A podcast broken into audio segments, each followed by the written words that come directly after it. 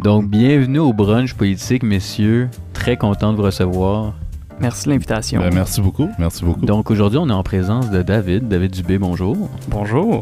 Et de Jérémy Séguin, bonjour. bonjour. que je vais, euh, que je risque d'appeler Jay durant euh, l'enregistrement parce qu'en fait, quand on s'est connus, on- en fait, on est trois gars qui avons tous fait le bac en Sciences Po à l'UQAM. Donc, on, s'est- on se connaît tous euh, du même endroit. Et euh, en fait, à l'époque, moi, j'ai appelé Jay pendant au moins 3-4 ans. Puis là, c'est très difficile pour moi de l'appeler Jérémy d'un coup, mais je vais faire mon possible. Mais euh, aujourd'hui, on est là pour parler euh, de l'Ukraine et on en a déjà parlé il y a quelques semaines que c'était plus une crise diplomatique et maintenant on est dans un conflit armé, malheureusement. Euh, puis c'est d'ailleurs pour ça, parce que c'était pas un sujet très léger aujourd'hui, qu'il va pas avoir de questions déjeuner. Je me sentais vraiment pas. euh, ça me tentait pas. C'est drôle, mais juste avant que le podcast commence, je suis allé voir. euh, je sais pas pourquoi j'ai pensé à ça. Je suis allé voir les, les restos à déjeuner à Mariupol sur TripAdvisor. Puis il y avait vraiment des belles places, mais ces endroits-là maintenant sont sûrement des détruits et des champs de ruines. C'est extrêmement triste. Donc il n'y aura pas de question déjeuner. Mais euh, je vais vous demander de vous présenter pour les gens qui nous écoutent. Peut-être euh, David, qui, qui était dans un épisode qu'on a fait il y a déjà quelques semaines. D'où viens-tu? Qui es-tu? Donc, euh, moi, c'est David Dubé. Je suis euh, nouvellement diplômé de la maîtrise en sciences politiques à l'UCAM et je poursuivrai euh, au doctorat en sciences politiques, encore une fois, à l'université McGill cette fois-ci, à partir Ah. de l'automne.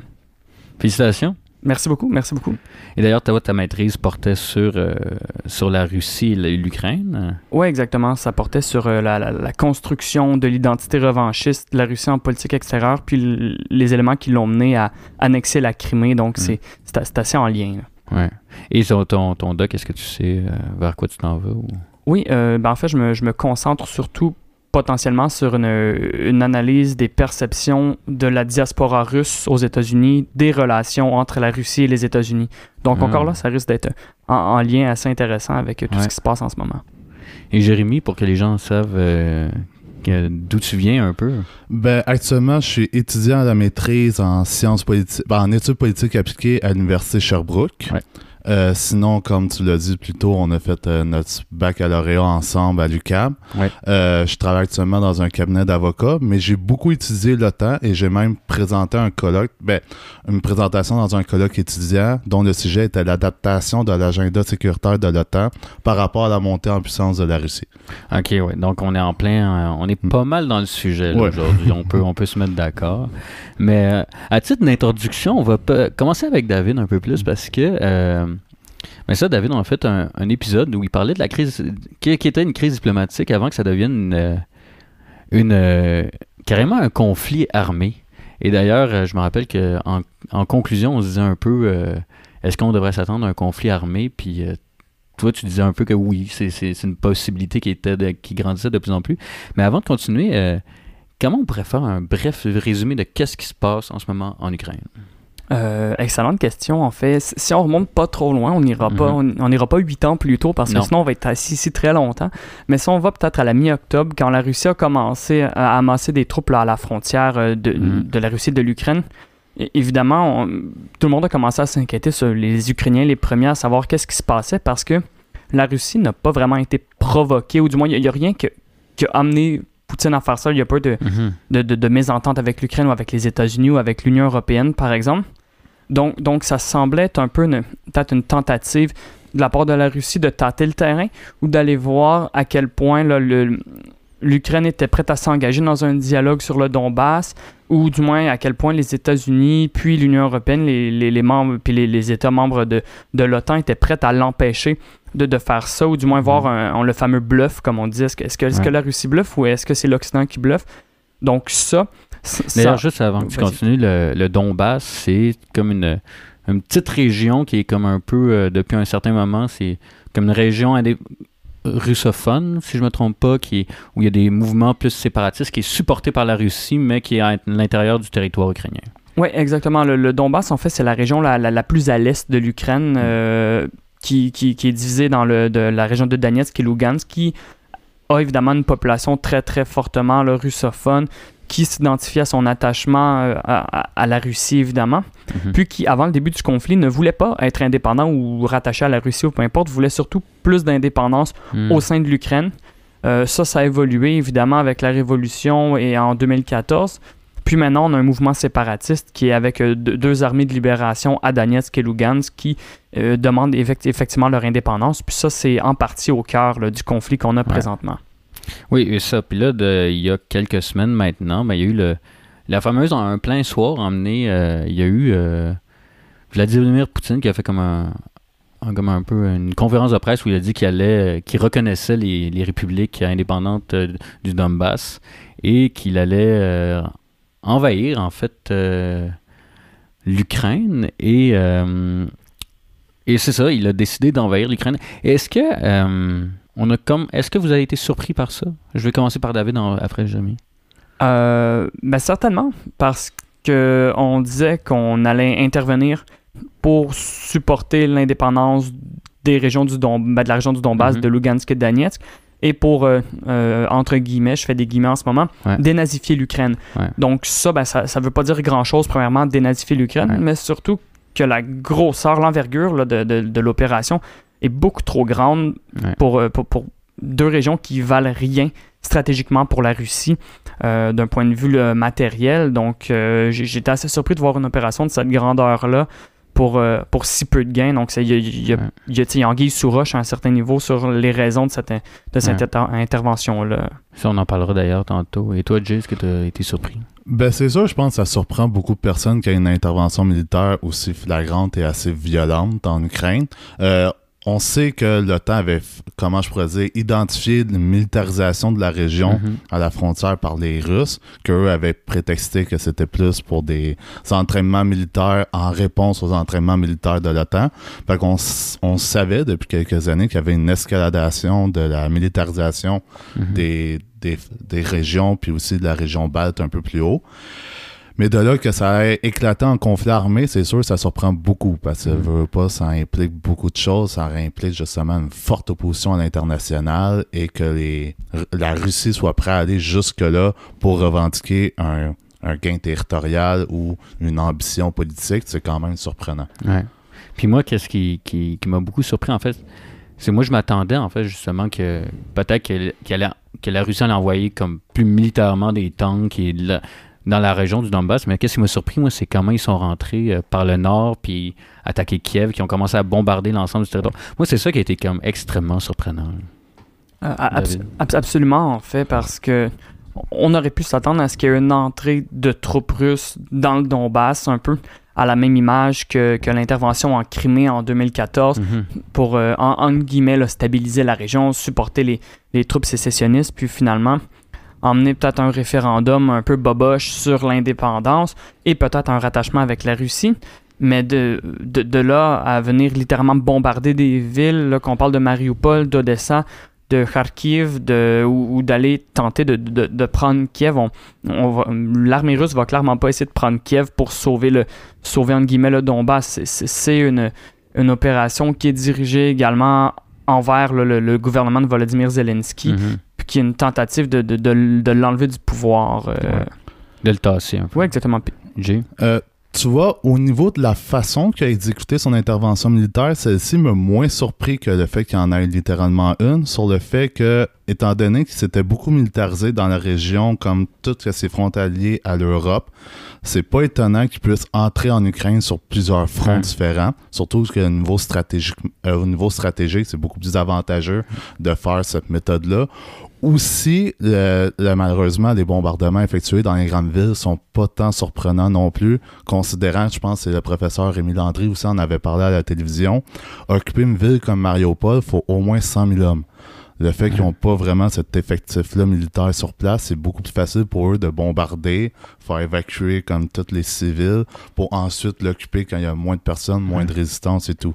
Fait que, avec un effectif plus réduit, des bombardements comme ça, c'est souvent comme Mm. la méthode conven- ben, traditionnelle Ouais. plutôt, qu'on a même fait d'ailleurs au Kosovo, dans la guerre du Kosovo. Le temps avait fait un peu la même chose. On avait bombardé des villes avec des civils. Fait que ça, ça me surprend un peu moins. C'est déplorable, faut toujours le condamner, mais c'est moins surprenant. Et euh, ben justement là, ça va être. euh, est-ce qu'on aurait. Parce que tu sais, il y a eu un, un aspect, une surprise un peu, là, malgré. Est-ce qu'on aurait dû s'attendre à, ce- à cette intervention-là? tu sais? Ben, c'est une, c'est une excellente question. On pouvait peut-être pas s'attendre à ce que ça dégénère à ce point-là, puis qu'on ait une, opération, ben, une invasion, on va se le dire, euh, de cette envergure-là. Euh, cela dit, ça fait quand même huit ans que le conflit dure. Ça fait huit ans qu'il n'y a pas de terrain d'entente qui satisfait personne, qu'on repousse, et puis qu'on pelte un peu le conflit par en avant, puis qu'on a, comme j'en parlais dans le premier, dans la première, dans le premier épisode, euh, qu'on a un peu une garde tranchée Mhm. euh, en- au Donbass ou des familles, par exemple, qui sont à Mariupol ou à Odessa, ne peuvent pas traverser pour aller voir leur famille au Donbass et vice-versa, qu'on a des réfugiés, puis qu'il n'y a rien qui avance. Donc, nécessairement, éventuellement, quelque chose devait arriver. Puis, lorsque, par exemple, les États-Unis ont dit, euh, ont, vu en fait cette montée en puissance-là, puis c'est- c'est- cette montée d'effectifs-là de la Russie, puis la première chose qu'ils ont dit, c'est Bon, ben, on va essayer de discuter et sachez que l'OTAN n'interviendra jamais sous aucune façon et Mhm. qu'il n'y aura pas de troupes américaines. Ben, nécessairement, euh, même si c'était ce qu'il comptait faire, c'était clairement d'ouvrir la porte pour Poutine à dire Bon, ben, tu peux y aller, mon garçon, Ouais. puis euh, dans le pire des cas, tu auras des sanctions. C'est ça, on a, on a possiblement ouvert la porte, euh, la grande porte à Poutine. là. Euh, oui, certainement. Tu sais, quand on prend en considération que les relations entre l'OTAN et la Russie se dégradent justement depuis au moins huit ans facilement, ou Mhm. s'ils sont beaucoup dégradés, euh, dégradés, je veux dire, et aussi qu'ils ont renforcé leur, euh, leur- la militarisation des frontières, comme mettons euh, qui les relient, ou sinon aux Pays-Bas, en Ukraine, etc. Où justement, d'ailleurs, il y a eu beaucoup d'incidents diplomatiques qui étaient un peu des signes, euh, comment je pourrais dire, euh, je cherche un bon terme, là, qui nous, nous aurait pu nous laisser présager Ouais. une escaladation des conflits, comme la capture des navires dans la mer d'Azov, par Mhm. exemple, où il y a eu une, une augmentation drastique des tensions entre la Russie et les pays membres de l'OTAN. Je pense pas, tu sais, en même temps, on n'a pas de boule de cristal pour voir l'avenir puis dire, OK, ça va éclater en 2022 puis il faut faire quelque chose, mais en même temps, fallait s'attendre qu'il y ait une escalation plus grande des conflits au Mm. point, ben, des tensions diplomatiques au point qu'elle amène éventuellement un conflit armé. Je pense que le conflit armé était inévitable, mais euh, la- le moment où ça l'éclate, ça, par contre, on n'aurait jamais pu le prédire. David, tu voulais rajouter quelque chose? Oui, puis on, du moins en Occident, là, on a parfois tendance à oublier un peu euh, l'importance peut-être de l'Ukraine pour, les, pour la Russie. Euh, pour l'Europe, par exemple, c'est surtout un, un partenaire économique, puis un moyen de, de faire la promotion d'institutions démocratiques et tout. Tandis que pour la Russie, là, c'est littéralement un intérêt vital euh, du point de vue économique, stratégique, euh, à la Mhm. rigueur ethno-culturel. Euh, la Russie a intérêt à garder, par exemple, l'Ukraine comme une région un peu plus indépendante, euh, un peu comme un État tampon Ouais. entre, entre l'Europe de l'OTAN puis la Russie. Et, et puis en même temps, on voit, on a vu par exemple depuis 2014 des, un- un- un- une augmentation de l'opinion populaire favorable euh, à une adhésion de l'OTAN. Mhm. Puis avec Volodymyr Zelensky, il eu, veut, veut pas, une tentative de rapprochement diplomatique entre l'Ukraine et, euh, et, et les États-Unis, puis l'Europe aussi. Donc, euh, il fallait s'attendre évidemment que la Russie, qu'importe ce qu'elle allait faire, allait pas non plus rester là, les bras croisés, Mhm. à se dire, ben, je vais laisser les Occidentaux s'ingérer dans ce que moi, je considère être ma, ma zone d'influence, finalement. Ouais. Et puis ça, ça, c'est. c'est- Des fois, on oublie, mais c'est aussi l'Ukraine, c'est un immense pays avec une immense population. C'est, c'est vraiment pas petit. Là, comme, euh, On a des fois. C'est vrai que pour nous, l'Ukraine, c'est très lointain. Des fois, on a l'impression que c'est un tout petit pays de- d'Europe de, l'Est, comme par exemple la Lituanie ou la Lettonie, sans, sans vouloir manquer de respect pour ces, ces pays qui sont un peu plus petits. Mais l'Ukraine, c'est un immense territoire là, quand même en Europe. là. Absolument. C'est c'est un, Ouais. c'est un très gros pays, puis une très grosse population. Des- par exemple, au Canada, on aime ça. On, on- on- on aime ça dire qu'on est qu'on a un gros pays, oui, mais on est, on est une fraction de la population de l'Ukraine. Donc, euh, Mhm. veux, pas, c'est c'est quand même une grosse situation. Puis c'est c'est un enjeu pour euh, des millions et des millions de personnes, ce qui se passe Ouais. présentement. Mais d'ailleurs, on va continuer. Puis, euh, bon, là, on a quand même beaucoup parlé de l'Ukraine. Puis je- là, je vais aller plus vers David, mais c'est à propos de, de la Russie, en fait. Ce serait de savoir qu'est-ce que officiellement la Russie demande. Ça, c'est important de demander, de préciser ça. Là. Officiellement, Mhm. elle demande, oui, demander comme ça, elle, elle demande quatre choses. La première, c'est évidemment un, un statut de non-aligné ou de neutralité Mhm. euh, à l'Ukraine. hein. C'est- C'est-à-dire que on, voudrait que l'Ukraine signe un document officiel disant qu'elle n'adhérera pas euh, à un Membership Action Plan à l'OTAN, donc elle ne deviendra pas membre de l'OTAN. Puis ça, ça implique aussi en fait qu'elle n'aurait pas à devenir euh, membre d'une alliance avec la Russie, elle deviendrait neutre entre les deux, elle de- deviendrait un État tampon Mhm. entre l'OTAN puis la Russie. Deuxième chose, on demande évidemment un, un statut, la reconnaissance là, de l'indépendance euh, de, des républiques autoproclamées de Lugansk et Donetsk, donc la reconnaissance de ces gouvernements-là qui sont sécessionnistes présentement. Mhm. Troisièmement, on demande une, une reconnaissance de l'annexion ou de la restitution de la, de la Crimée à la Russie. Donc, on, on demande à ce qu'ils reconnaissent ce, qui- ce que la Russie considère comme un- un- une réparation des erreurs historiques euh, de l'Union soviétique, c'est-à-dire le don de la Crimée euh, à, l'Ukraine par Mhm. la, la Russie.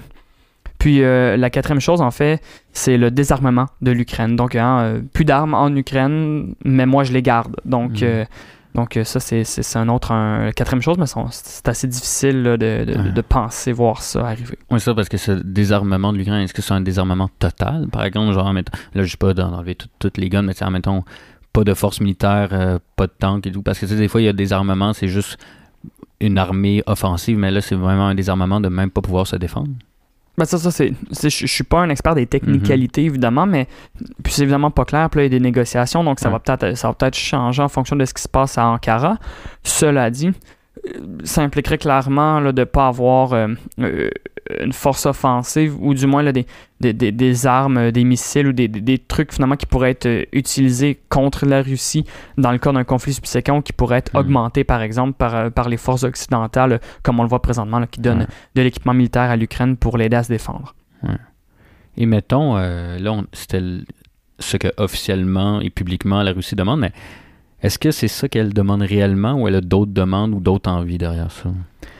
Ben, évidemment, un, élément qui reste, qui a toujours été, c'est que la, Russie, évidemment, considérant que pour elle, l'Ukraine est un- une région, un élément vital de sa stratégie euh, sécuritaire en politique étrangère, elle veut au moins s'assurer de son influence en Ukraine. hein. Mhm. C'est pour ça tout à l'heure qu'on parlait un petit peu que hein, elle n'a pas attaqué Kiev pour rien. Zelensky est très pro-Europe.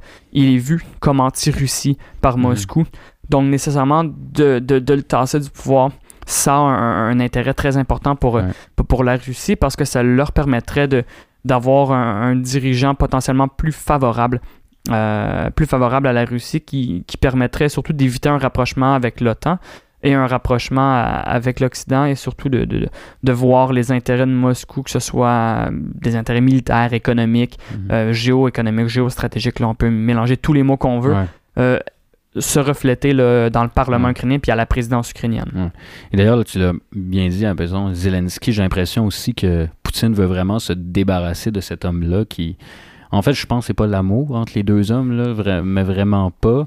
Mais, euh, puis tu sais, même dans les débuts du conflit, euh, par exemple, quand Zelensky disait, je pense, c'est la dernière fois que vous me voyez vivant, c'était quand même assez impressionnant comme image, c'est le gars. Mais euh, qu'est-ce que tu en penses? Est-ce que tu penses que, à un temps, il y avait vrai... Poutine, s'il pouvait s'il aurait pu s'en débarrasser dans les premiers jours, il l'aurait fait immédiatement? Ben, du moins, je je suis pas dans la tête de Poutine, mais, mais Mhm. effectivement, là, on, on est, on est dans le 30e ou le 31e jour d'une euh, d'une conquête de trois jours, donc Ouais. euh, on, a un petit peu, on a un petit peu dépassé Mhm. les dates, mais évidemment, Zelensky semblait euh, s'attendre à peut-être que la réponse ukrainienne soit, soit moins forte, ou du moins que la Mhm. réponse russe soit davantage organisée, moins désorganisée, puis plus efficace. Donc, il craignait, puis je cro- crois qu'il craint encore pour sa vie. Là. Il, y a quand même une guerre en Ukraine, même si ça fait, euh, comme je disais, 30 jours d'une conquête de 3 jours. Euh, puis évidemment, là, sans, sans vouloir dire que Vladimir Poutine voudrait faire euh, éliminer Volodymyr Zelensky, du moins le, le voir quitter un peu comme Viktor Yanukovych avait quitté l'Ukraine durant la révolution en 2014 Mhm. pour voir l'installation d'un gouvernement pro-Russie. Euh, ça, satisfait, ça, ça serait euh, bon, ça satisferait absolument tout le monde au Kremlin, évidemment. Là, Mhm. Ça serait pas une. Ça serait pas. Il n'y aurait pas besoin d'aller plus loin à ce niveau-là. Et maintenant, on, on continue, parce que là, on a parlé rapidement, mais c'est le, point de vue de la neutralité de l'Ukraine qui, qui m'int- qui m'intéresse, parce que là, on en a effleuré rapidement. J'aimerais aussi avoir ton avis, euh, Jay. Comment on pourrait faire expliquer aux gens, ce serait quoi une Ukraine neutre, en quelque sorte, dans cette région-là?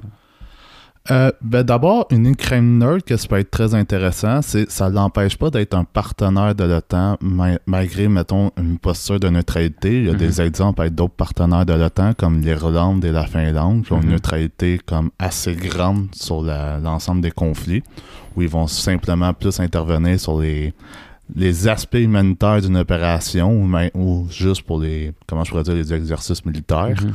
Euh, cette forme de neutralité-là, je pense, pourrait être comme envisageable pour la Russie, puisque c'est con, mais c'est un petit détail qu'on oublie souvent, c'est comme deux partenaires de l'OTAN qui sont en train de s'affronter militairement, puisque la Mhm. Russie est techniquement encore un partenaire, Ah oui, ok. même si ces relations se sont dégradées, je pense, mais ça, quelqu'un peut me contredire là-dessus, mais je suis pas mal sûr qu'elle ait encore un statut de partenariat dans les sites officiels de l'OTAN. En tout cas, elle figure encore parmi la liste des partenaires, même si son conseil spécial a fermé. Mhm. Elle reste un partenaire dans certaines institutions. C'est pour ça qu'il y a également encore des rencontres avec la Russie, plus techniques et opérationnelles. Mais cette forme de neutralité-là pourrait vraiment s'envisager, ou sinon l'avoir, mettons, au niveau militairement, un peu comme le Japon, ou qui ont juste des forces comme militaires défensives. Mhm. Eux, ils l'ont intégré dans leur constitution du Japon, mais ça pourrait être une avenue aussi pour l'Ukraine. Ouais, si, si- disons, Jérémy a parlé des, thèmes, des termes plus techniques, puis là, Ah. si on descend sur le terrain dans la population ukrainienne, par exemple, euh, ça se traduit comment une neutralité de l'Ukraine? Euh, ben, C'est surtout vu par plusieurs personnes, euh, ukrainiens, ukrainiennes évidemment, comme euh, un retour à la case départ. C'est-à-dire que, bon, on, on est neutre, on s'est fait envahir, on a choisi d'être neutre, de dire qu'on ne rejoindra pas l'OTAN, qu'on ne potentiellement entrera pas dans l'Union européenne. Du moins, on ne sait pas ce qui va en sortir des négociations. Donc, on, on se retrouve encore ouvert à la possibilité d'une invasion russe si ça fait pas les affaires de Moscou, ce qui se passe aussi. Nos, nos partenariats avec Mhm. l'Europe font pas l'affaire de Vladimir Poutine. E- Est-ce qu'on est toujours euh, potentiellement en danger d'une autre attaque Ouais. comme ça? Ben évidemment, là, ça, ça, ça, ça- une neutralité ukrainienne n'a clairement pas la cote en ce moment Ouais. si on, si on fait un petit sondage euh, Main Street là, dans, la, dans, dans, les, dans les rues ukrainiennes ou chez les, les réfugiés en Europe, par exemple. Mais oui, non, ça c'est vrai, c'est un excellent point dans le sens que euh, mettre- faire revendiquer une neutralité qui n'est pas adhérée par la population est excessivement difficile, voire Ouais. impossible. Parce que là, c'est juste un autre éclatement d'un autre conflit interne qui risque d'émerger en Ukraine, comme on voit au Donbass, Ouais. mais dans une perspective pro-ukrainienne puis pro-européenne. David? Ouais, si, je peux, si je peux rajouter, en fait, euh, ça date un petit peu, euh, les années 90, mais je me rappelle pas, en 1994, il y a eu le, le- le mémorandum de Budapest qui était finalement une entente avec l'Ukraine et la Russie, comme quoi l'Ukraine donnait ses ogives nucléaires à la Russie Mhm. parce qu'il y en avait beaucoup à la chute de l'URSS qui était Ouais. encore en Ukraine. Puis hein, la, la Russie euh, s'engageait à garantir l'intégrité Ouais. territoriale de l'Ukraine. Donc j'ai l'impression que peut-être que le bris de ce mémorandum-là va ressortir parce que ça avait ressorti après l'annexion de la Crimée. Donc euh, nécessairement, là, ça risque d'être quelque chose évidemment qui, qui va peut-être euh, refroidir les ardeurs des Ukrainiens et des Ukrainiennes quand va venir le temps de- de- d'approuver ou non euh, l'idée Ouais. de neutralité. Et d'ailleurs, ça, ça, ça me permet de rebondir. On a parlé du sentiment des Ukrainiens. Est-ce que vous êtes surpris par la résistance du peuple ukrainien qui est comme carrément a pris les armes, la population a pris les armes massivement et autant en termes matériels de comme prendre les armes, mais autant autant de il y avait comme il semblait de loin en tout cas d'avoir un, un certain consensus dans la population de comme on va résister puis on va se battre jusqu'au dernier. Est-ce que vous avez été surpris de ça?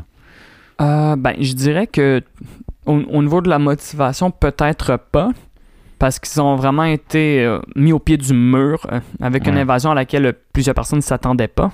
Parce qu'il faut comprendre que pour les Ukrainiens, les Russes, il y a quand même la population, je parle pas des dirigeants, y y il y a des liens familiaux, des liens historiques. Donc, est-ce qu'on s'attend que l'armée du pays où on a certains frères, sœurs, parents, cousins, cousines, Mhm. va venir nous envahir, puis va littéralement nous attaquer? Euh, non, donc décidément, il y, a, y y une réaction qui est très vive, puis on parle évidemment de gens qui défendent leur maison, leur famille, leur communauté. Donc, je ne serais pas surpris de, de ça. Je serais beaucoup plus surpris de l'autre côté, peut-être de, des défaillances de, des Ouais. forces russes qui ont vraiment eu de la difficulté, qui s'enlisent comme, qui s'enlisent comme jamais finalement. Puis, qui, puis, puis, puis des dirigeants russes qui, à la réception de quelques cocktails Molotov sur un, sur un char d'assaut, ben, sortent le bouton nucléaire puis disent là, là, ça va pas. Euh, puis évidemment, au niveau tactique, bon, euh, les Ukrainiens et Ukrainiennes, même si c'est des forces civiles ou des forces moins organisées, ont quand même l'avantage de la connaissance du terrain, Mhm. connaissent l'endroit. Puis, euh, évidemment, les armes occidentales aident un petit peu, notamment tout ce qui est lance-roquettes, les, les armes plus, plus lourdes là, que, que, que les troupes n'avaient pas nécessairement et maintenant ont accès. Euh, ça aide clairement à répondre à l'armée russe avec à- allié à la motivation Mhm. puis à la connaissance du terrain versus une armée russe qui est complètement désenchantée, qui sait pas trop ce qu'elle fait là, Mhm. puis qui, puis qui comprend pas trop le terrain, puis qui est vraiment pas motivée non plus à aller attaquer potentiellement des cousins, cousines, Ouais, frères, sœurs et des proches historiques euh, en Ukraine. David. Euh. Euh, oui. Moi, je dirais partiellement, dans le sens que je, je répondais un peu à ce que David a dit sur le fait que les dysfonctionnements opérationnels de la Russie m'ont quand même beaucoup surpris. Surtout qu'il y avait une grosse étude, la Rand Corporation, qui circulait euh, dans le temps, comme quoi euh, la Russie sera en mesure d'envahir les pays baltes en deux jours. Et en vo- oh, ouais non je sais c'est quand même un peu drôle ça je dirais que cette étude là est très mal veillée puis avait été démentie beaucoup par certains chercheurs Euh, mais là on voit avec l'Ukraine que finalement euh, je vais rejoindre d'autres chercheurs en disant que non je pense pas que Ouais. je serais capable de les pays baltes en deux jours mais ça avait beaucoup été un comment je pourrais dire un des éléments clés à encourager un renforcement des, Mhm. euh, des entraînements militaires de certains effectifs de l'OTAN. Et je crois que personne s'attendait à ce qu'au final, euh, au niveau opérationnel, ça soit autant dysfonctionnel que ça, qu'il y ait des problématiques liées, mettons, au, au champ des opérations et tout. Mais par contre, au niveau de la résistance de la population, ça, ça me surprend un peu moins, considérant que les pays membres de l'OTAN fournissent en équipement Ouais. des équipements quand même assez solides. Sont très bien équipés pour résister à une invasion russe. Et non seulement ça, faut aussi se dire que occuper un grand territoire, comme on en a parlé tantôt, avec une grande population, c'est très compliqué pareil. Ouais. C'est pas un petit pays, l'Ukraine. Et euh, dû à ça, c'est comme Rémi Landry l'avait encore dit d'ailleurs dans la télévision, ça prend au moins 100 000 hommes juste pour une ville comme Mariupol. Il y a plusieurs grandes métropoles en Ukraine, puis ça va prendre des centaines de milliers de soldats juste pour arriver à occuper euh, plusieurs villes. Mhm. Donc, une occupation complète de l'Ukraine, c'est sûr, ça va se faire beaucoup de résistance. En Afghanistan et au Kosovo, il y avait moins d'effectifs militaires, puis on n'était même pas capable d'avoir une pleine occupation. Mais c'est. euh, après, je te laisse la parole, David, mais c'est ça qui est un peu étonnant. Il y a plusieurs choses qui viennent jouer en jeu. Par exemple, on le sait, ben, il y a une résistance citoyenne très forte. Une résistance citoyenne qui reçoit un flot d'armement assez soutenu avec des nouvelles technologies que les Russes n'ont même pas. Par exemple, je sais que je pense qu'il y a un certain missile, euh, euh, missile anti-char là, qui est particulièrement efficace pour euh, qui est utilisé par les Ukrainiens. Mais tout, tout ça vient. Mais est-ce que est-ce que on aurait peut-être aussi un peu euh, pensé la Russie plus forte qu'elle l'est réellement? Est-ce que, en fait, la Russie est réellement la troisième puissance militaire mondiale et finalement pas tant que ça? Ben, c'est une bonne question. La, la Russie est clairement une, une, une puissance importante. Mais bon, d'avoir un, entre guillemets, je dire en anglais, un stockpile d'armement, euh, faut-il encore savoir l'utiliser puis avoir des soldats qui sont bien entraînés et des soldats motivés? Donc, si on envoie des, des jeunes de 19-20 ans qui font leur, leur, leur conscription obligatoire, Mhm. qui en ont rien à, rien à cirer d'aller euh, envers l'Ukraine, qui se sont fait mentir en se faisant dire qu'ils allaient être des libérateurs, puis finalement reçoivent des cocktails Molotov de, de parents qui veulent défendre leurs enfants, puis qui ont seulement aucune idée de, de comment utiliser adéquatement l'équipement. Euh, T'as beau leur donner le meilleur équipement sur la Terre, si tu donnes euh, de l'équipement de très bonne qualité à des Ukrainiens motivés qui ont Mhm. reçu un minimum de formation, ben ça, ça peut changer. Ça peut changer beaucoup la, la- la donne. Et puis évidemment, c'est aussi une question de d'à quel point la Russie est prête à, à perdre économiquement puis militairement là-dedans parce qu'elle pourrait euh, faire des frappes et absolument tout détruire encore plus que là. Mhm. Mais, mais bon, c'est- c'est pas nécessairement son avantage si elle désire euh, ga- garder de l'influence ou du moins éviter de perdre trop d'influence en Ukraine. Là, de, de, Ouais. de- littéralement tout détruire, c'est pas à son avantage non plus. D'ailleurs, on va en parler plus tard, le sentiment des, des Ukrainiens par rapport aux Russes. Mais oui, Jay. Mais moi, je dirais, pour répondre à cette question-là, il faudrait qu'on joue un peu le jeu inverse. Est-ce que les États-Unis auraient été capables de comme envahir l'Ukraine?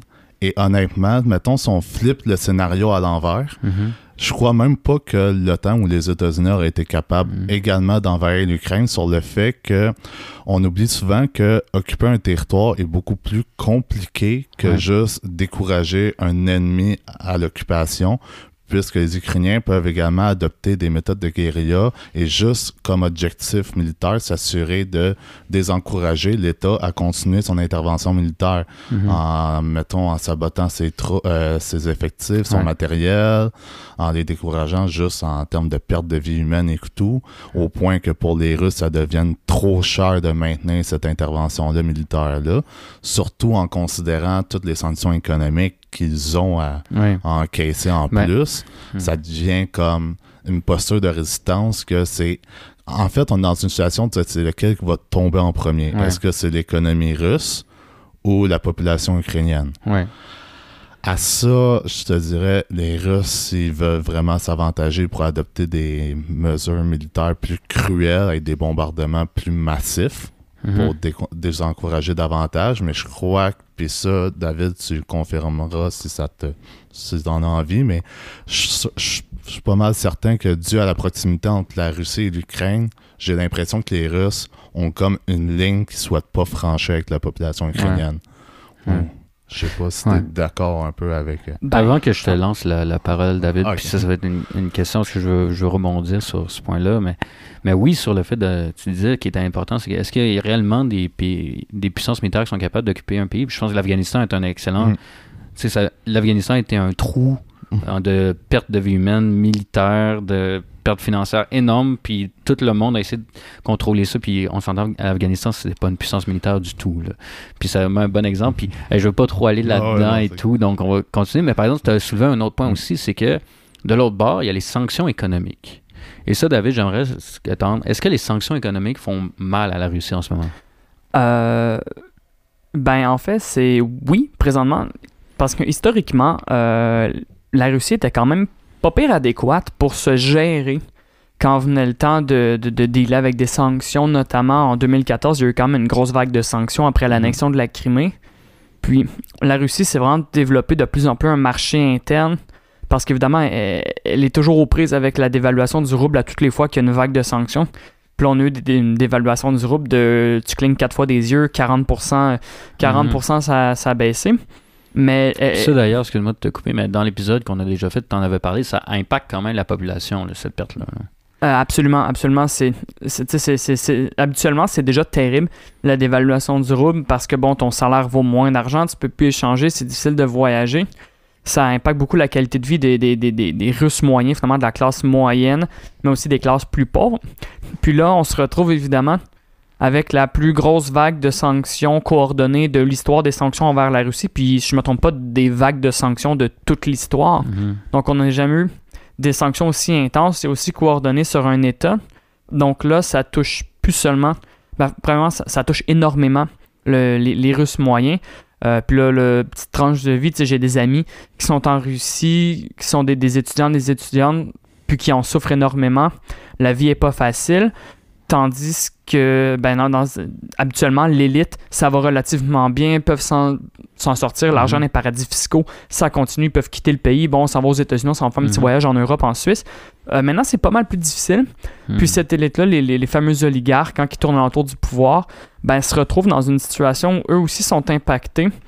Ça les frustre. Puis ces personnes-là pourraient potentiellement vouloir faire pression euh, sur le gouvernement russe, sur, euh, sur le Kremlin, parce qu'évidemment, la, la- la population en général le fait tout le temps. euh, S'opposer, cela dit, la, la répression policière euh, puis de l'État est, est extrême, puis encore plus en ce moment. Donc, euh, euh, c'est vraiment pas facile pour, les, les Russes moyens. Puis oui, Mhm. ça fait mal euh, économiquement à la Russie, beaucoup plus qu'elle l'avait anticipé, là, visiblement. Poutine s'y attendait pas. Mhm. Et, euh, mais ça, ça a été pas mal, les sanctions économiques, ça a été pas mal euh, l'approche des pays de l'OTAN et occidentaux, on peut un peu dire. Mais euh, moi, c'est une question que je vais vous demander. Est-ce que vous... Parce qu'au-delà des sanctions économiques, peut-être nous aurions pu faire autre chose, comme les supporter militairement.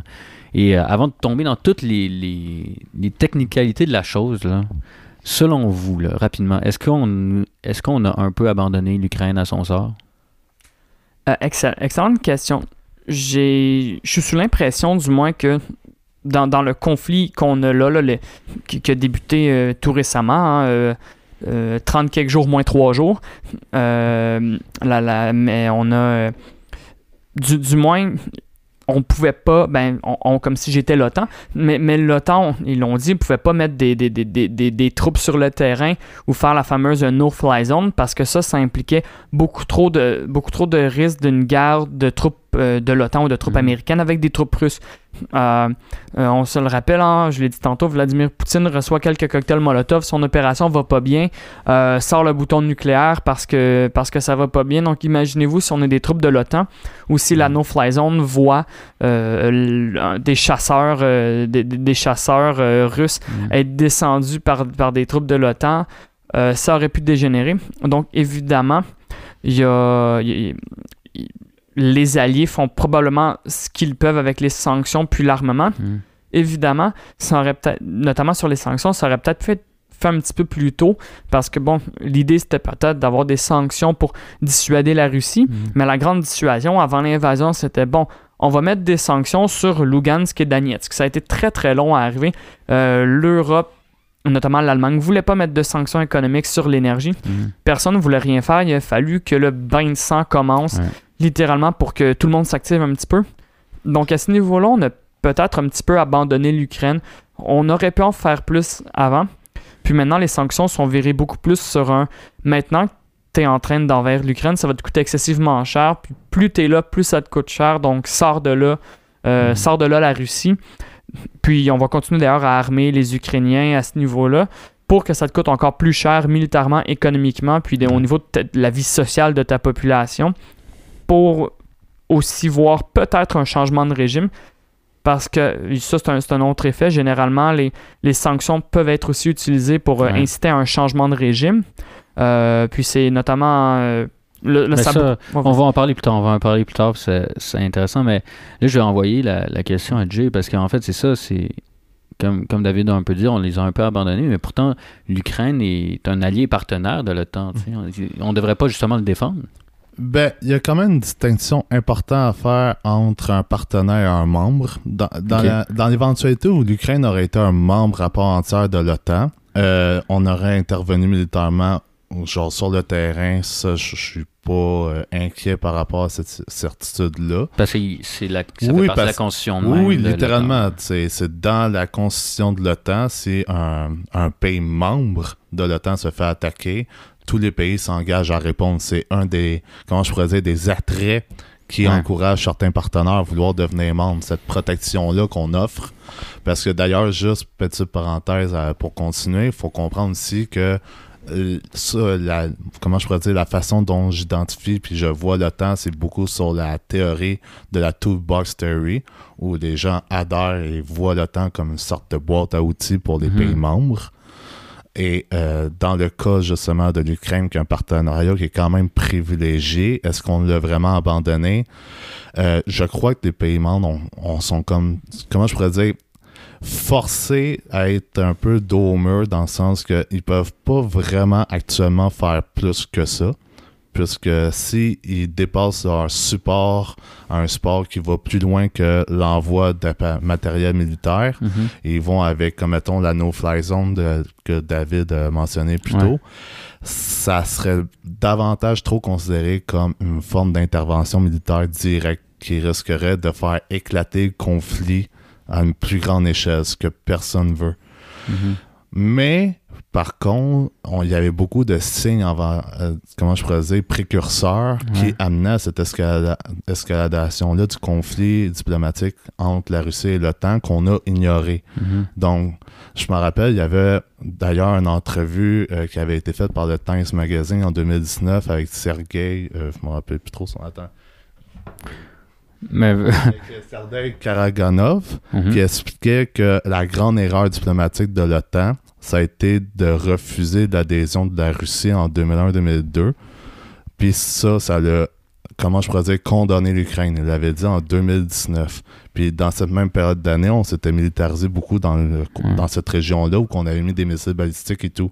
Fait que je crois que l'OTAN a comme un peu abandonné la population ukrainienne lorsqu'elle a décidé de se militariser davantage dans cette région-là puis dans les régions voisines. Et aussi, par contre, là où on pourrait dire que l'OTAN n'abandonnerait pas l'Ukraine actuellement, c'est dans l'après-conflit. Ça, c'est une Ouais. partie qu'on oublie souvent, mais dans l'éventualité où l'OTAN essaie de revi- revitaliser puis euh, revaloriser la définition d'un partnership Ouais. avec ses membres en participant à la reconstruction Ouais. des infrastructures ukrainiennes, là, on pourrait quand même être plus confortable à dire qu'on a soutenu les Ukrainiens. Si on les abandonne aussi dans ce processus-là, ben là, à mes yeux, on l'a littéralement abandonné si on ne participe pas dans la reconstruction. Mais ça, j'aimerais ça qu'on en parle tantôt. Mais juste avant que tu. euh, après, David, je vais te donner la parole, mais je veux qu'on parle de cette, justement, euh, no-fly zone. En français, souvent, ils vont utiliser on protéger le ciel des Ukrainiens. tu sais. Mm. Pourtant, c'est. Ab- C'est totalement. Les Ukrainiens, ils martèlent ça. Ils veulent se demander ça parce que, en fait, la- le grand avantage des Russes, c'est qu'ils contrôlent le ciel puis ils peuvent bombarder les, po- les, les positions ukrainiennes sans arrêt. Mais il n'y aurait pas, une, justement, une, une façon de protéger le ciel ukrainien?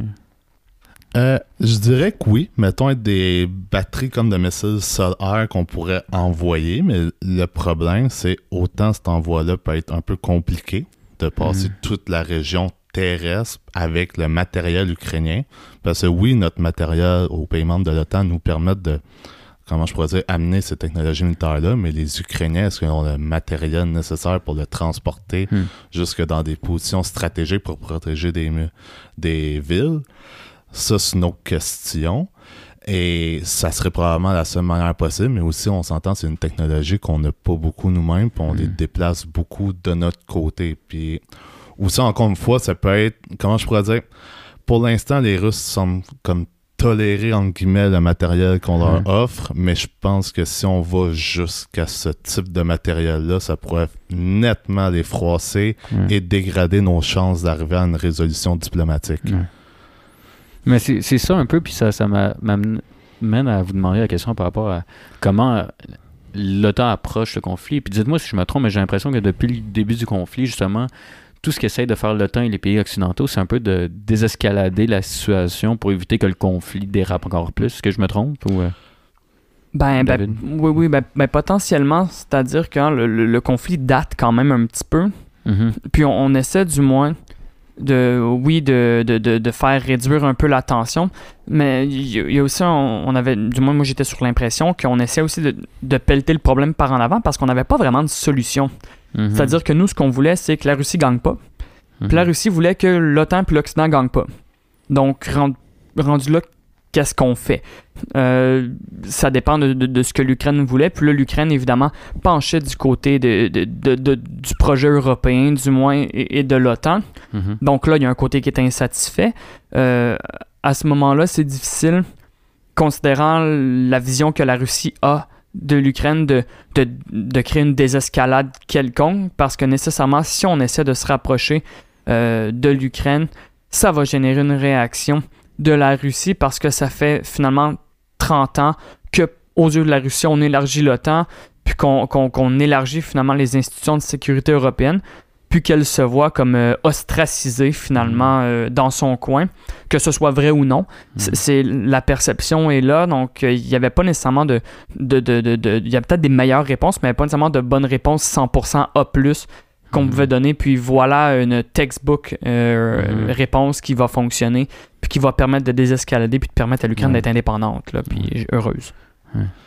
Euh, je dirais techniquement, l'OTAN actuellement euh, joue beaucoup sur des technicalités, dans le sens qu'elle elle ouvre ses canaux diplomatiques puis Ouais. toutes ses ressources pour permettre aux pays membres de l'OTAN d'aider militairement à, travers du matériel militaire des Ukrainiens, mais ils font toujours comme à leur nom personnel. Jamais c'est l'OTAN qui donne Ouais. des armes militaires, C'est des euh, pays membres de l'OTAN qui donnent des armes militaires. il joue sur les mots. un peu. Oui, un peu, pour justement, comme David l'a dit, de, euh, comment je pourrais dire, euh, de d'enclencher un processus de, de- désescaladation du conflit. Et aussi, comment je pourrais dire, l'OTAN cherche avant tout, justement, je crois, comme tous les pays, à essayer une résolution diplomatique. Je pense que c'est l'objectif premier. Euh, Ouais. Mais ça, on va en parler tantôt de comme l'après, comment gérer l'après. Mais moi, c'est la question. Est-ce que si l'OTAN voulait, là, Mhm.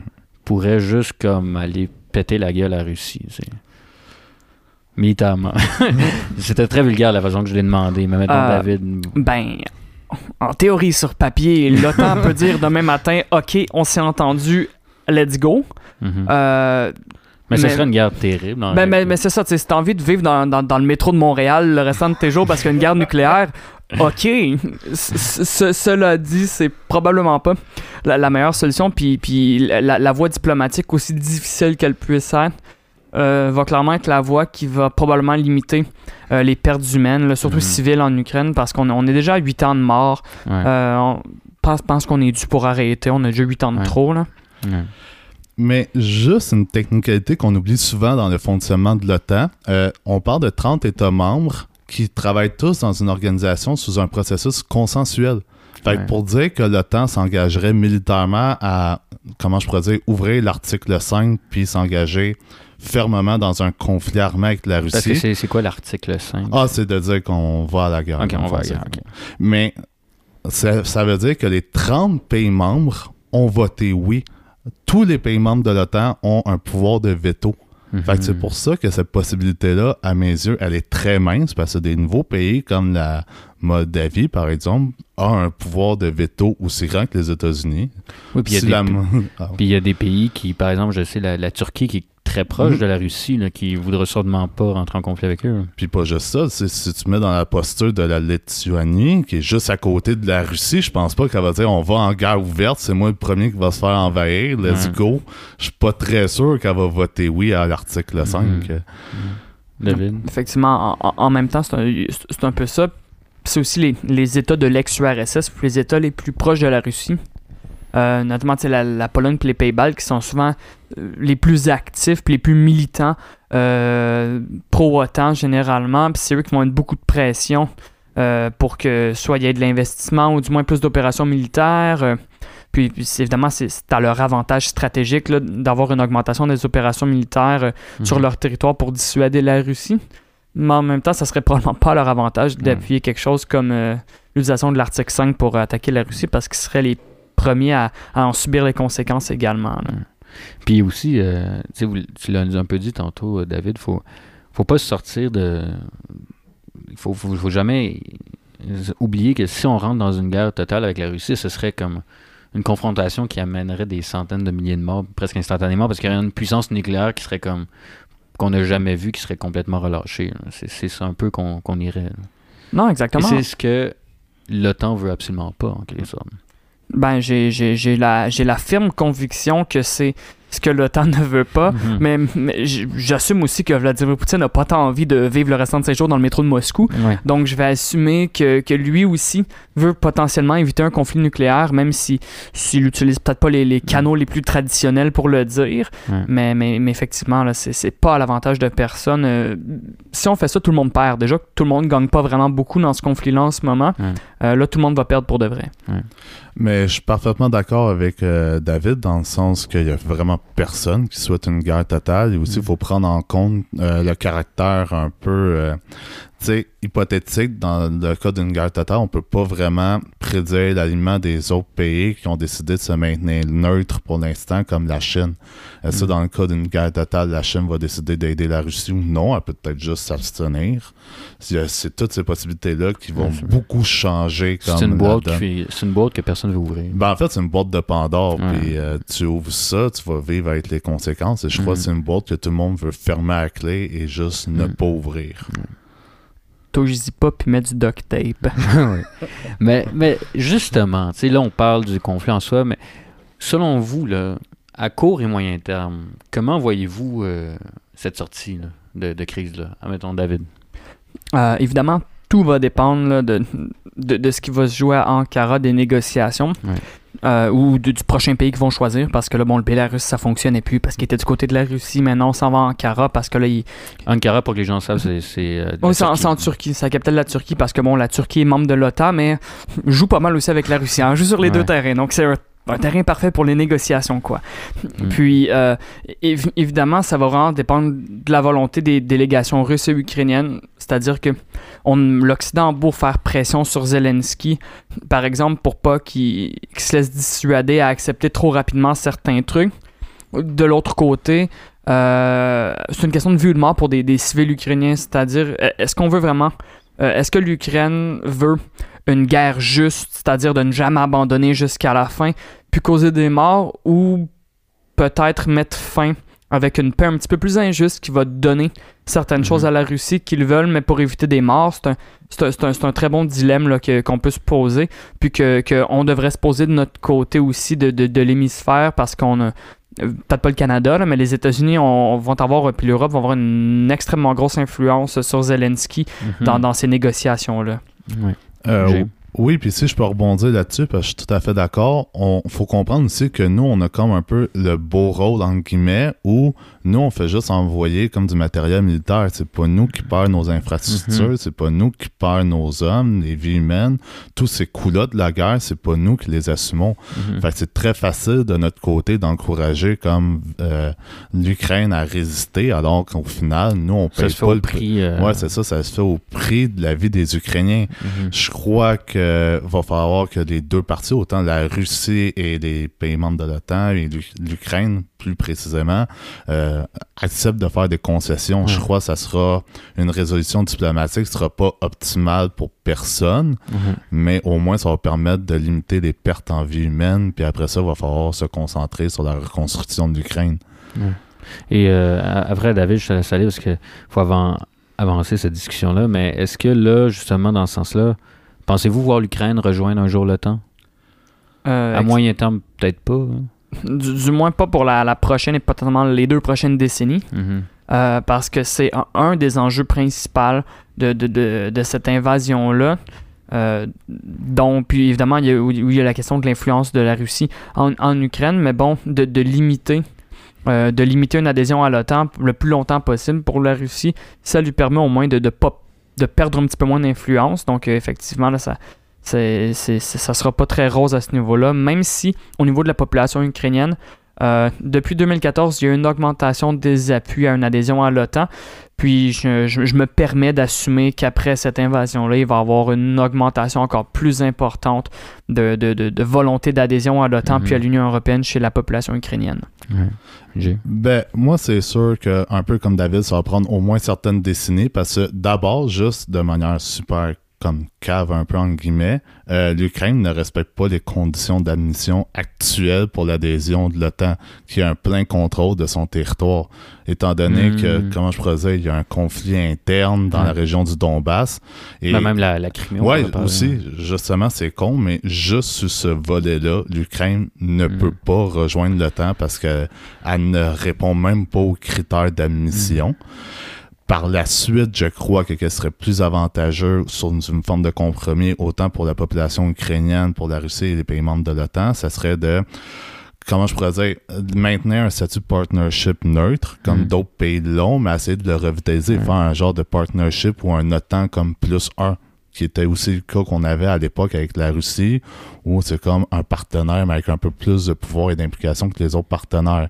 Je crois que ça serait une forme de compromis qui serait comme une adhésion non officialisée de l'Ukraine, qui fâcherait pas trop les Russes, Ouais. et qui permettrait à l'U- à l'Ukraine de dire, OK, mais on- au moins on a ça. Comme. Hmm.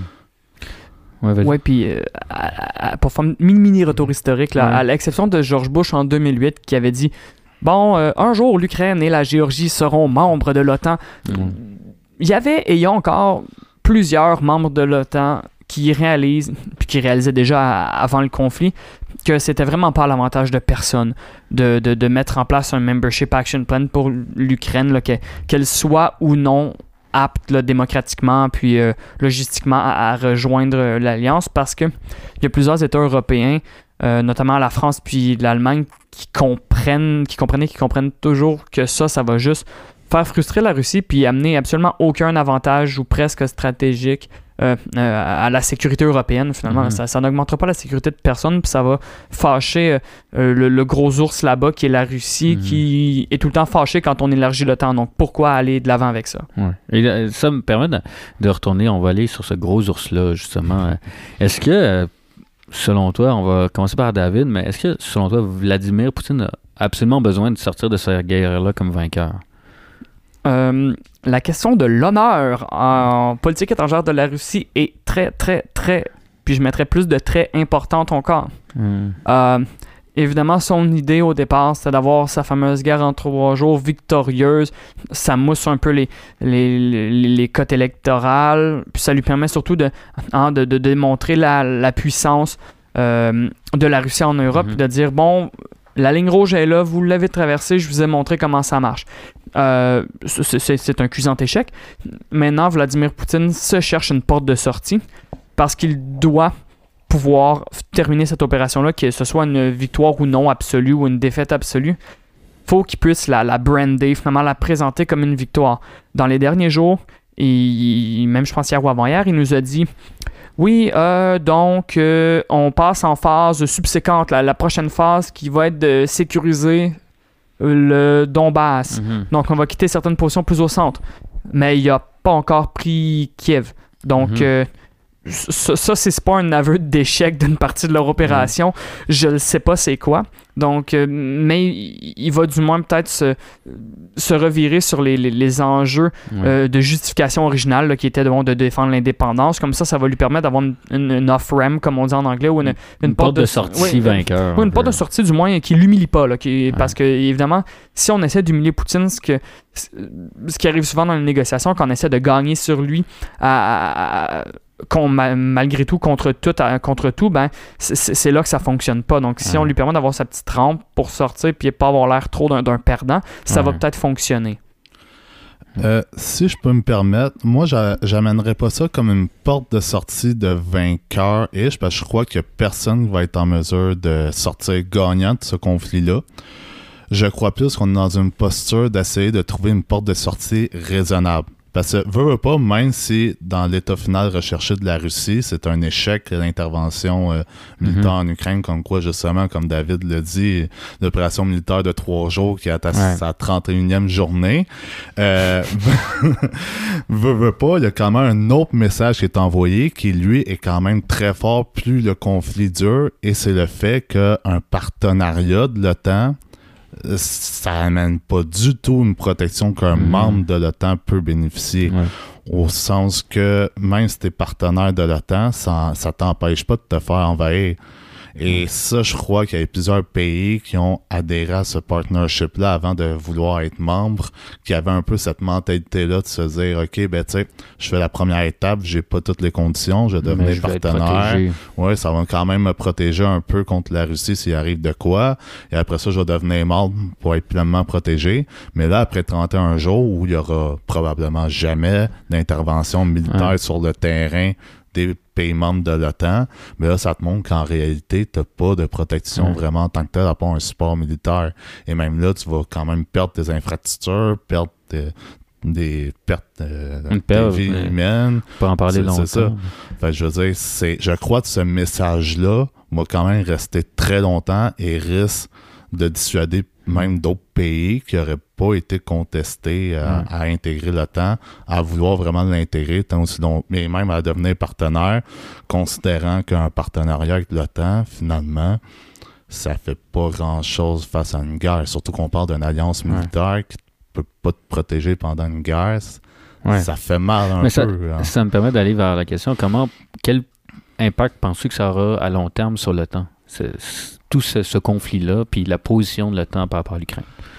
Je crois, euh, surtout comme je l'ai dit plus tôt, je suis un très grand partisan de la théorie de la boîte à outils de l'OTAN. Ouais. Ça va forcer l'OTAN à se réinventer encore une fois, comme elle l'a fait à la suite de l'implosion de l'URSS, au point qu'elle va être obligée de revitaliser un peu la notion de c'est quoi un partenariat avec l'OTAN. C'est le fait que dans cette intervention-là militaire, on a démontré qu'en réalité, être partenaire de l'OTAN, essayer d'intégrer ce petit club select-là de notre alliance Mhm. militaire, au final, dans le feu de l'action, ça t'amène plus ou moins grand-chose. Donc, je crois que temps va devoir évoluer dans ce sens-là de comment je pourrais dire, offrir plus d'outils dans sa boîte à outils, si je peux me permettre Mhm. l'expression. Et pour ce qui est de l'adhésion de nouveaux membres, je crois pas qu'on va avoir beaucoup d'adhésion, quoique dans les dernières années, je pense qu'on a quand même eu deux nouveaux membres, Mhm. mais des, des- membres qui n'étaient pas contestés par la Russie, fait que ça Ouais. n'en a pas fait un grand plat au niveau international. Mais avec tous les candidats restants, comme la Géorgie entre autres, je crois pas qu'elle non plus va aller vers un partenariat, euh, puis ben, vers un membership de l'OTAN, considérant la crise ukrainienne actuelle.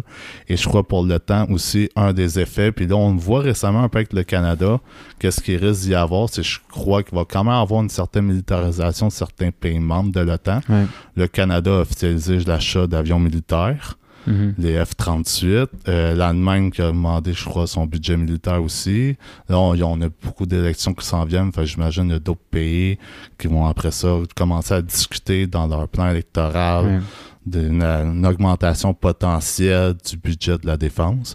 Je crois qu'on va avoir peut-être une légère augmentation des, comment je des budgets militaires des pays membres de l'OTAN. Peut-être qu'au niveau des exercices militaires, je crois qu'ils vont se concentrer justement sur les types d'interventions militaires qu'on voit. Je crois que le temps va essayer de s'adapter en voyant comment la Russie agit opérationnellement, opérationnellement pour mieux Mhm. se préparer à eux. Je crois que ça va remettre un peu la Russie sur les plans de, Ouais. comme des menaces Mais- de l'OTAN, mais aussi ça démontre également la nécessité de vraiment ouvrir un dialogue avec la Russie Ouais.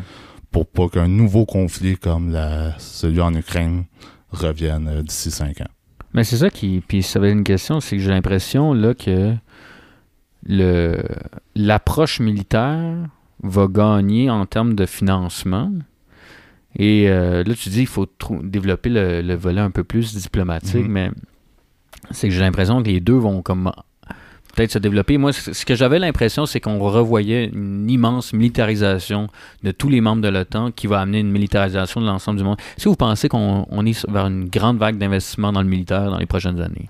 Euh, ben, il est peut-être un petit peu trop tôt pour le dire, mais, mais par exemple, on, on se rappelle, ou peut-être pas, en 2014, euh, après l'annexion de la Crimée, ça avait vu une, quand même une petite vague là, de- d'augmentation des dépenses militaires euh, chez les membres de l'OTAN, chez les États européens, notamment en fait. euh, le- il y a plusieurs États qui n'atteignaient pas le fameux 2% de dépenses militaires qui requises pour être membre de l'OTAN, qui ont soudainement atteint ça parce que soudainement la Russie faisait des opérations militaires euh, Mhm. euh, en, en Europe euh, pour lesquelles euh, Donald Trump a essayé de prendre le crédit quand il critiquait quand il critiquait l'OTAN puis les, les- États européens. Mais donc j'estime que ça va être probablement la même chose, c'est-à-dire que cette guerre-là qui est à un niveau là, euh, 100 000 fois plus important que l'annexion de la Crimée va avoir une augmentation des, des, des dépenses militaires chez, chez les États membres de l'OTAN, mais aussi chez, chez les États partenaires, que ce soit là, en Europe ou en, Asie, là, qui, sont, qui sont des partenaires, par exemple, qui traitent avec euh, la montée en puissance de la Chine. Donc, toute cette question-là, c'est euh, un no-brainer. Ça risque d'augmenter. Cela dit, ça veut pas dire que la voie diplomatique est fermée parce qu'on on, on le voit, là, de juste se militariser puis d'élargir, élargir, ça, visiblement, ça fonctionne pas. faut se parler parce que quand on se parle pas pendant huit ans, ça finit en que Mhm. quelqu'un se fâche puis envahit. Donc, euh, c'est c'est clairement pas la solution de juste s'armer jusqu'aux dents puis de, de se préparer au pire. Euh, si je peux me permettre, clairement, cette situation-là amène ce qu'on appelle souvent en relations internationales un certain dilemme de sécurité où les deux parties vont se sentir insécures face à l'autre, donc vont décider d'augmenter euh, leur capacité militaire pour se sentir davantage en sécurité. Mais par contre, qu'est-ce qu'on oublie souvent, c'est qu'une autre façon de se sortir d'un dilemme de sécurité, c'est les canaux de communication. Fait que je crois que l'OTAN aura deux choix qui vont être euh, assez décisifs dans les prochaines années, à savoir soit je renforce mon sentiment de sécurité en me militarisant davantage, ce qui est comme une option plus facile et plus rapide, mais en entraînant la Russie à se militariser elle aussi face à notre militarisation, ou j'essaie de diminuer mon sentiment d'insécurité à travers des canaux diplomatiques pour accroître ma compréhension de la Russie et de ses intérêts nationaux. Mhm. C'est les deux façons qu'on va pouvoir comme gérer le dilemme de sécurité que la, que la crise ukrainienne va ben, cause actuellement et va causer pendant plusieurs années. Et ça, ça va dépendre de nos chefs d'État Mm. et de l'OTAN. Donc, si je vous entends bien, vous dites que la militarisation est absolument pas la solution de, de- à long terme de ce conflit-là, puis le- vous avez espoir en- en- envers les voies diplomatiques là, Ben, du moins, j'ai- ça. j'ai pas nécessairement espoir en les voies diplomatiques, mais je crois que c'est le seul espoir. C'est la Ouais. même chose que Obi-Wan Kenobi, qui est le seul espoir de la résistance. Ouais. C'est la même chose. Oui, ça, en fait, la confrontation militaire envers la Russie sera jamais la bonne solution. là. Mais du moins, ça, ça, fait, ça fait comme 30 ans que ça marche pas vraiment Mhm. bien, donc un petit peu plus que ça. Donc, euh, on pourrait peut-être pousser un peu plus sur la partie diplomatique euh, maintenant. Ben, en plus, même notre secrétaire général actuel de l'OTAN pousse à l'ouverture et le maintien d'un dialogue ouvert avec la Russie, tout comme plusieurs prédécesseurs euh, dans- parmi les secrétaires Ouais. généraux de l'OTAN l'ont également fait. Je crois que justement, encore aujourd'hui, il y a eu un sommet, il n'y a pas 30 ans, où ça parlait encore une fois de l'importance des négociations qu'ils peuvent avoir en Turquie avec la Russie et l'Ukraine. Fait on voit aussi actuellement que c'est encore dans la ligne de l'OTAN de se dire on veut un meilleur canot diplomatique Mhm. avec la Russie, mais ils vont quand même se militariser en se disant voici l'autre option si on n'y arrive pas. Mhm. Fait que je crois qu'ils vont jouer un peu sur les deux fronts tant aussi longtemps qu'ils vont pas être satisfaits des relations diplomatiques avec la Russie. Fait que pour l'instant, j'ai quand même un peu espoir. Je dis pas que oui, la voie diplomatique, c'est sûr, ce serait une meilleure solution, Mhm. mais réalistement, il y a quand même une militarisation qui va se faire, puis on peut pas se permettre de se démilitariser tant on sait pas si la Russie le fait de son côté. Mhm. Fait qu'on est comme contraint à cette militarisation-là aussi Ouais. Puisque comme euh, David l'a aussi dit euh, tantôt, tu sais, la Russie n'a pas respecté ses traités pour Ouais. l'intégrité territoriale de l'Ukraine. Fait que ça envoie comme message que. faut s'assurer de la, lui faire respecter ça. Oui, puis il faut s'assurer qu'on soit capable de se défendre et protéger ses membres, Ouais. surtout en ce moment où plusieurs membres vont risquer d'être beaucoup plus craintifs quant à leur intégrité territoriale. Fait que nécessairement, il va y avoir une militarisation qui va se faire, même si c'est pas la meilleure option, elle est quand même nécessaire. Mhm. Et euh, juste avant, parce que là j'ai une bonne question finale à vous demander, mais avant je voulais envoyer une dernière question à, à David. Que pensez-vous ce sera l'impact à long terme de ce conflit-là sur la Russie et sur Poutine? Est-ce qu'il y a des gens qui disent que ce conflit-là pourrait peut-être être la, le début de la fin du régime de Poutine? Est-ce que tu crois à ça? Excusez. C'est une grosse question. Euh, non, mais c'est- une bonne question. Je, me- je me la suis fait poser dans beaucoup de soupers euh, avec des proches ces temps-ci aussi. Euh, mais bon, du, du moins, je ne sais pas si c'est la fin de Poutine, mais si ça, c'est surtout les sanctions, parce que les sanctions, c'est ce qui a le plus gros in- impact sur la, sur la vie des, la vie des Russes. euh, Mhm. parce que ça, tou- ça touche le- leur vie à tous les jours. Tu sais, quand t'es pas capable d'aller retirer de l'argent, t'es pas capable d'échanger ton argent, quand ton, euh, ton loyer augmente, quand le prix de la bouffe augmente, quand il y en a sur les tablettes, parce que tes trucs qui sont pas là, quand tu peux pas acheter des biens essentiels parce que les magasins ont fermé, ça commence à, à te pousser un petit peu à peut-être t'opposer au régime. Donc j'ai surtout l'impression que si ça, ça pousse pas les Russes à être en mesure de s'opposer de façon assez importante à Poutine pour, euh, pour, pour le tasser, là, parce que les élections en Russie, ça fonctionne pas. On, on se le dit tout de suite, il y, a- il y a toujours moyen de, de- de tricher à gauche, à droite pour qu'il gagne, donc c'est pas nécessairement une avenue là, qui, qui va fonctionner. Euh, si ça, ça pousse pas les Russes moyens, monsieur, madame, tout le monde, mais aussi l'élite des oligarques, l'élite politico-économique, à être tanné de Poutine, ben, ça va prendre. Je, je sais pas en fait ce que ça va prendre pour, pour le Mhm. tasser, puis il risque de rester là pour toujours parce que on n'a jamais eu des, des, des, des, des, sanctions puis des impacts aussi importants sur la population, une dégradation du niveau de vie, à part peut-être dans les années 90, là, mais ça, ça, ça fait longtemps quand même. Donc, euh, j'ai j'ai peu espoir malgré tout. Bon, ben, c'est bon, c'est peut-être un peu décourageant. Je suis désolé. Mais euh, ça va être ma question. euh, en conclusion, je vais commencer par Jay, puis ensuite c'est à toi, David. C'est comment, euh, comment on pourrait régler ce conflit-là à court, moyen et long terme du conflit en, en Ukraine? Admettons, comment on pourrait mettre fin à ce conflit-là actuellement, puis peut-être une piste de solution pour éviter que ça se reproduise, parce qu'on le paye charmant en ce moment. Ben, d'abord, à court terme, je dirais que c'est arriver à un cessez-le-feu pour enclencher vraiment un processus de négociation qui serait beaucoup basé sur des compromis. Je pense que David avait clairement identifié les quatre demande de la Russie par rapport à, Mhm. dans le fond, pour à- intervenir à un cessez-le-feu puis un, un arrêt de l'intervention militaire. Je crois que parmi ces demandes-là, on peut négocier puis en accepter certaines, comme par exemple le cas de la neutralité russe, euh, pas russe, euh, ukrainienne, Mhm. mais tout en maintenant un certain partnership comme on le fait avec l'Irlande puis la Finlande pour être une quand même bonne alternative qui est peut-être pas la meilleure pour la population, mais qui l'empêcherait de mourir. C'est pour pas être un peu euh, cynique un peu sur cette approche-là. Mais sinon, aussi, à long terme, je crois qu'il y avait un... Le secrétaire général de l'OTAN avait amené une solution pour améliorer les relations avec... euh, la, ben, le secrétaire général de- en 2009 avait amené une solution pour améliorer les relations avec la Russie puis l'OTAN, qui était de créer une forme de conseil euh, stratégique où on prenait en compte les intérêts nationaux russes dans Mhm. l'établissement des orientations de l'OTAN. Je crois que revitaliser le partnership avec la Russie sous la forme de ce conseil-là, qui pourrait se faire une fois par année, pourrait être une très bonne alternative Mhm. de résolution de conflits, puisqu'au moins, je crois, puis ça, je pense, David, pour rebondir là-dessus, ça pourrait sortir la Russie de sa posture un peu revan... revan- Revanchiste. revanchiste Mhm. dans ses politiques étrangères, puisqu'il y aurait une certaine reconnaissance de ses intérêts nationaux.